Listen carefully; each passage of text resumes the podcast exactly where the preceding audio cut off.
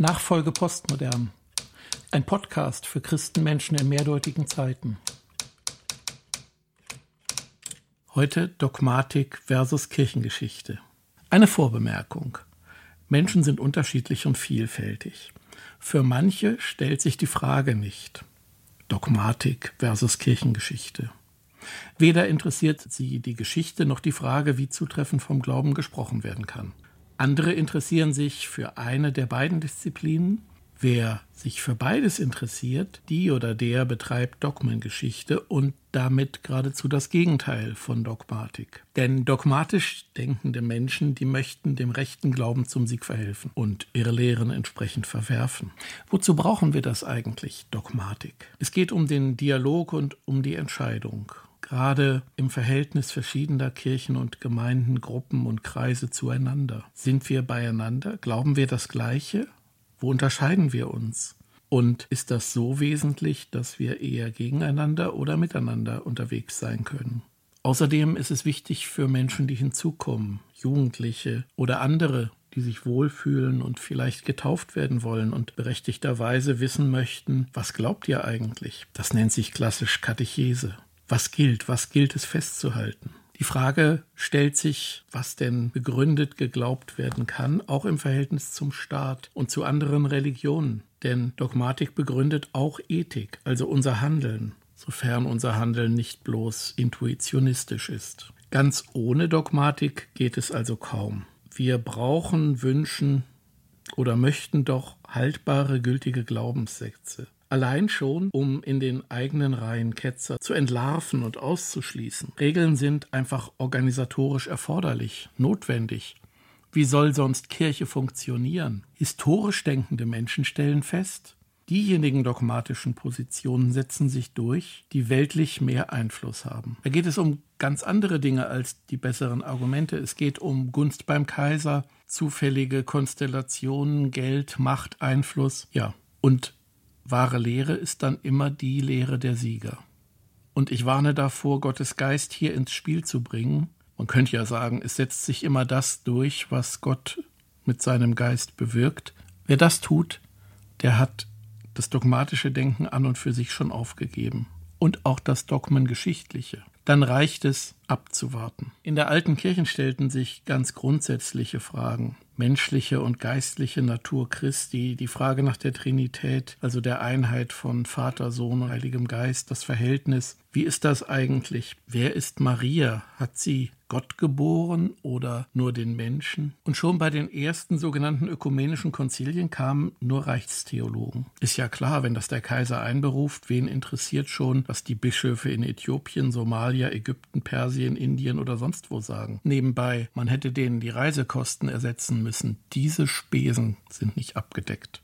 Und wenn wir etwas später gucken, etwa bei Luther, dann hatte der schon erkannt, dass allenfalls die Fürsten etwas Neues durchzusetzen imstande wären. Reformation lief über die Territorien und die jeweiligen Landesherren und denen gab sie etwas mehr Macht gegen den Kaiser, der glücklicherweise gerade andere Sorgen im Ausland hatte. Das unterscheidet Luther von dem sogenannten linken Flügel der Reformation, den Schwärmern und Bauern. Die hatten keine Lobby, keine Macht. Und die Frage, welche Tauflehre denn nun die bessere, die biblischere, die zutreffendere ist, die stellte sich nicht. Geschichtsschreibung zeichnet nach und bemüht sich ums Verstehen. Und indem sie nachzeichnet, sieht sie auch, dass zu unterschiedlichen Zeiten ganz unterschiedliches geglaubt und gelebt wurde. Sie bleibt im Darstellen. Sie bewertet nicht. Sie sagt nicht, das war eine Irrlehre. Ein Beispiel, Irenäus von Lyon und eine Anwendung heute. Irenäus von Lyon war der zweite Bischof. Sein Vorgänger war 177 unter Marc Aurel als Märtyrer gestorben. Irenäus lebte etwa von 135 bis 200 und manche nennen ihn auch Irenäus von Smyrna, denn ursprünglich stammte er aus Kleinasien, dem damaligen Smyrna, dem heutigen Izmir, heute Türkei.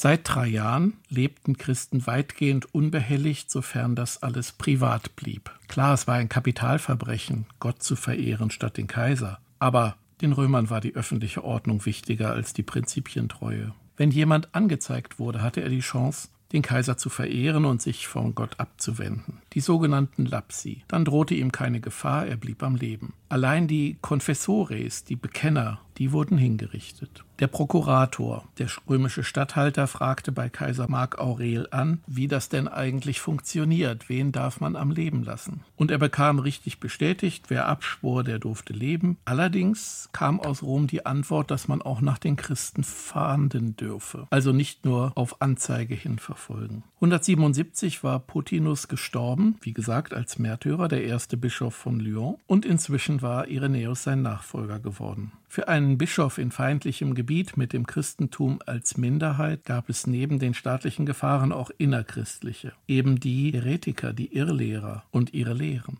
Und so hat Irenäus den Glauben systematisiert. Seine Hauptschrift in fünf Büchern ab etwa 180 geschrieben ist Adversus Hereses gegen die Irrlehren. Ursprünglich abgefasst in Griechisch, damals schrieb man noch, zumal wenn man aus Kleinasien kam, Griechisch. Diese griechische Fassung ist aber nur in Fragmenten erhalten. Wir haben eine recht freie lateinische Übersetzung und manches ist auch noch in anderen Sprachen überliefert worden. Irenäus grenzt das Christentum und den Glauben, den er vertritt, insbesondere von der Gnosis ab. Und für alle, die sich mit dieser Spielart der antiken Philosophie befassen, ist seine Schrift, seine fünf Bücher, eine der Hauptquellen, zumindest bis 1945 die Bibliothek von Nag Hammadi ausgegraben wurde.